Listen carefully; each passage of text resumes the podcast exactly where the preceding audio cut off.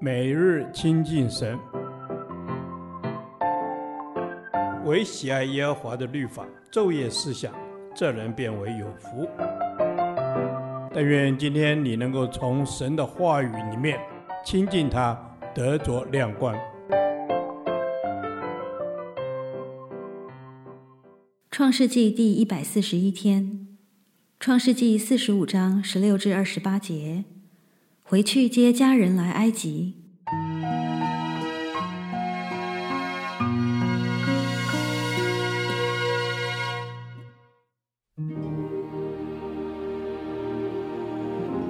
这风声传到法老的宫里，说：“约瑟的弟兄们来了。”法老和他的臣仆都很喜欢。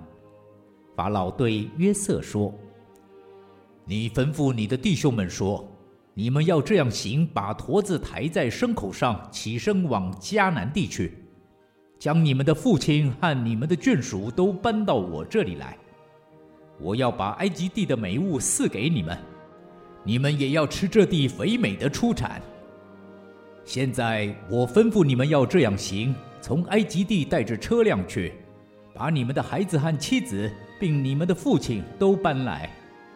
你们眼中不要爱惜你们的家具，因为埃及全地的美物都是你们的。以色列的儿子们就如此行。约瑟照着法老的吩咐，给他们车辆和路上用的食物，又给他们个人一套衣服，唯独给便雅悯三百银子五套衣服，送给他父亲公驴十匹，驮着埃及的美物。母驴十匹，驮着粮食、鱼饼和菜，为他父亲路上用。于是约瑟打发他弟兄们回去，又对他们说：“你们不要在路上相争。”他们从埃及上去，来到迦南地，他们的父亲雅各那里，告诉他说：“约瑟还在，并且做埃及全地的宰相。”雅各心里冰凉，因为不信他们。他们便将约瑟对他们说的一切话都告诉了他。他们父亲雅各又看见约瑟打发来接他的车辆，心就苏醒了。以色列说：“罢了，罢了，我的儿子约瑟还在，趁我未死以先，我要去见他一面。”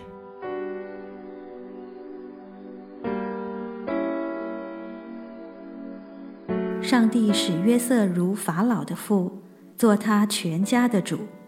这并不是说约瑟真的成了法老的父，乃是指他是法老相当看重的人。因着约瑟为法老看重，当法老和他的臣仆听见约瑟的弟兄们来了，都很喜欢，甚至乐意接待约瑟的全家全族。法老更提醒约瑟的家人。不必太过留念过去的东西，不要爱惜原有的家具，因为埃及全地的美物都是他们可以享用的。这次他们下埃及去，法老发给他们的并非短期停留签证，而是长期居留证。他们一住就是四百年。停留和居留的心态是不一样的，停留是短暂的。指望着还有更长远的目标，虽然身体在这里，心却向往着另一个更美的地方。居留却不一样，居留是找到了一个永远的家乡，全然委身在这地，不再有迁居的打算。我们最常犯的一个错误，是以为我们所居住的地就是永远的居所，没有对天上的家乡的向往。太多的身外之物，如财物、感情、美梦等等，成了拖累的包袱。等到有一天，上帝要把我们移到那更好的地方去时，这些包袱可能会成为割舍不了的负担。如果明天就要回故乡，今天我会买很多家具吗？如果明天号筒响起，我会后悔今天所埋下的许多牵挂吗？法老提醒约瑟的家人，不要为了迦南的家具而放弃去埃及得美物的机会。这个提醒值得注意。我们岂不是常常为了保存那会毁坏的而放弃那不能毁坏的吗？我们进到上帝的国也是一样，上帝一切的丰富我们都可以享用，因此不要常留念于过去，把那些该丢的都丢了吧。谨记。放弃必会失去的，来换取不能失去的，并不算傻。上帝的国里有一切的丰富在前面等着您呢。雅各听见约瑟还活着，并做了埃及的宰相，却心里冰冷，表示他不能相信。但是当他看见来接他的车辆，心里就苏醒。许多的时候，我们心里冷淡，没有感觉，是因为不信。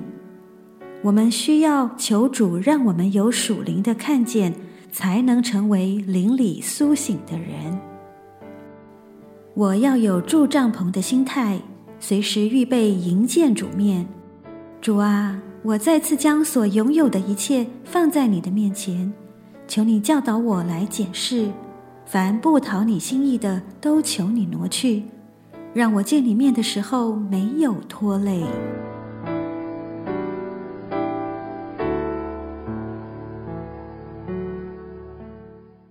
导读神的话，希伯来书十一章十六节，他们却羡慕一个更美的家乡，就是在天上的，所以神被称为他们的神。并不以为耻，因为他已经给他们预备了一座城。阿门。阿门。是的，主啊，他们却羡慕一个更美的家乡，就是在天上的。主啊，他们所追求的目标是在天上的，他们所渴慕的是在你的里面。哦，主啊，主啊，赞美你，也求你自己帮助调整我的眼光，可以看见你所为我预备的。谢谢主耶稣，你为我们预备一个更美的家乡。虽然我们还没有回到那个家乡，但是主你的话、你的应许，却叫我们更多的羡慕，羡慕你为我们所预备的那一个更美的家乡。是我们心里要羡慕那个更美的家乡，就像那些信心的英雄，他们虽然为着福音受逼迫、受患难，但是他们羡慕天上的那个更美的家乡，所以他们称你为他们的神。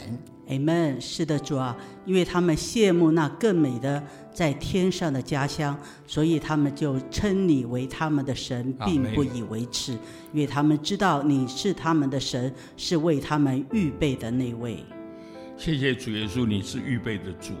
在我的一生当中，你不但预备各样的事、各样的福气，你更在将来为我预备一座充满荣耀的城.是一个更美家乡的城。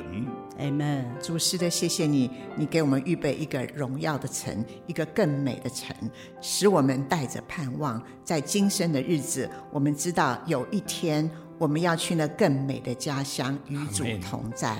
是的，主啊，你已经为我们预备了。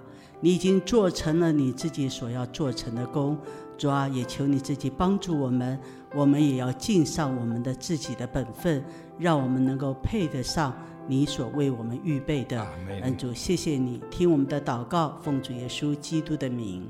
阿门。耶和华，你的话安定在天，直到永远。